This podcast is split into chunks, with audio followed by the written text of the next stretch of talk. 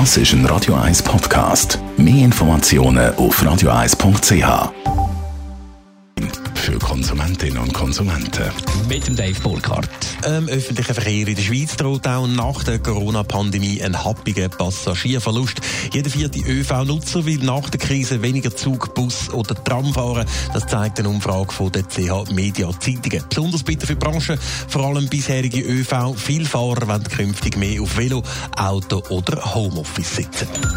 Die kantonalen Steuerämter zeigen sich in der Corona-Krise kulant. Praktisch alle Kantone verzichten das Jahr auf Verzugszinsen. Das berichtet SRF. Wer seine Steuern also zu spät zahlt, wird nicht zusätzlich belastet. In gewissen Kantonen gibt es sogar einen kleinen Bonus, wenn man die Steuern besonders früh zahlt.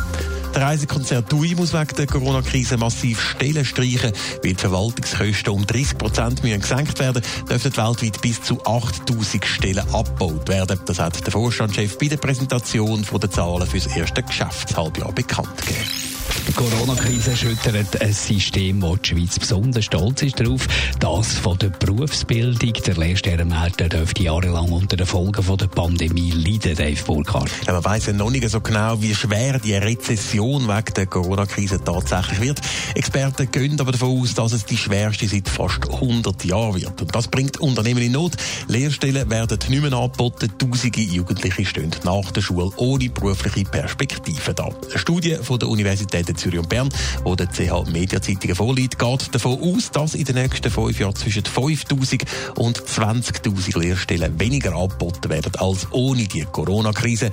Bis sich der Lehrstellenmarkt von dieser Krise erholt hätte, dürfte es laut der Studie bis 2025 gehen. Ein Haufen Junge können also wegen der Pandemie nach der Schule auf der Straße stehen. Wie kann man das verhindern?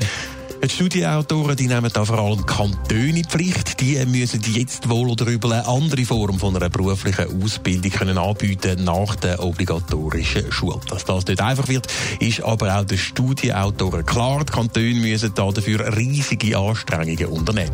Außerdem sehe ich bei dieser Pandemie auch der Faktor Zeit ein grosses Problem.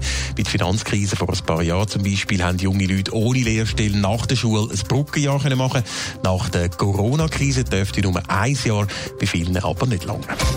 Netto, das Radio 1 Wirtschaftsmagazin für Konsumentinnen und Konsumenten.